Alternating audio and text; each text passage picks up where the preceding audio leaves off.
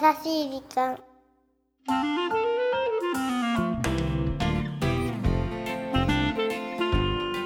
皆さんこんにちは。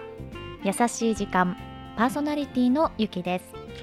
クルンチはナビゲーターのラッキーです。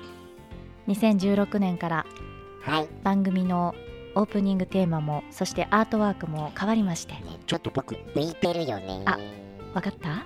わかったまあそんなところも楽しんでいただければと思うんですけれどもさてナッキー。はい。配信日の今日はねはい。今月今夜の月の日なんて言われたりもしてるんだけど、えー、何ですかそれ。あ知らない？知らない。優しい時間たまにはちょっと知的な番組にもなりましてうん。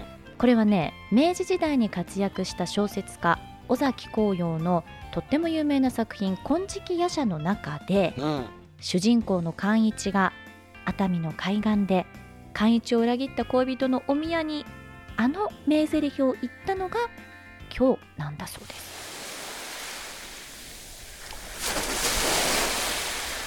皆さん来年の今月今夜になったらば僕の涙で必ず月を曇らせてみせるから。ーんみたいな感じなのかな。わかんないな。なかなか名演だったんじゃないかしらね。そうかな。心の苦しみわからないな。まあねこう裏切られた切なさショックが現れてるよね。そうだね。ゆきさんはこんな目にあったことがあるのかな。それはないと言っておきましょ本当かな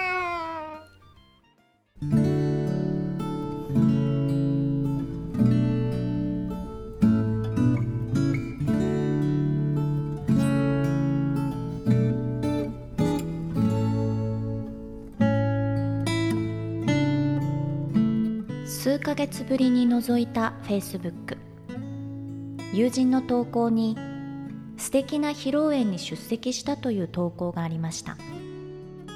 笑顔で写る新郎新婦の写真を見るとそれは昔々私が好きだった彼でした。あれは10年近く前。初めて結婚の2文字を意識した当時の彼。この人とずっと一緒にいられることを疑わなかった若き日の私。終わりは突然やってきてそれでもいつかひょっこり彼が「あの時はごめんね」なんて現れる気がして。どこかで彼との再会を少しだけ期待してきた愚かな私。見たくもないのに奥さんと写る彼の写真を再度眺めて隣にいるのは私だったはずなのになんてくだらないことを考えてそう思うとビールの空き缶だけが山積みになって視界がぼやけるなぁと思ったら涙がこぼれていました。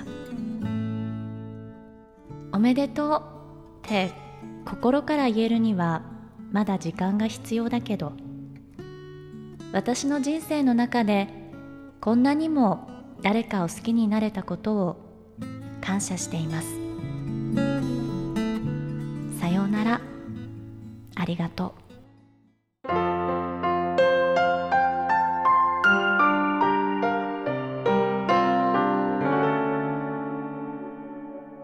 しい時間。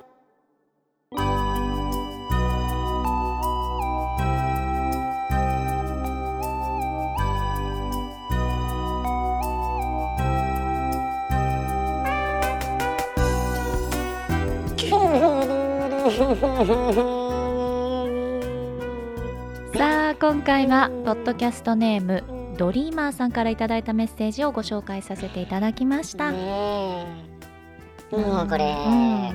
ゆきさん感情すごい入ってたね。なんかちょっとあのー、分かりやすく気持ちをなんか投影できたよね。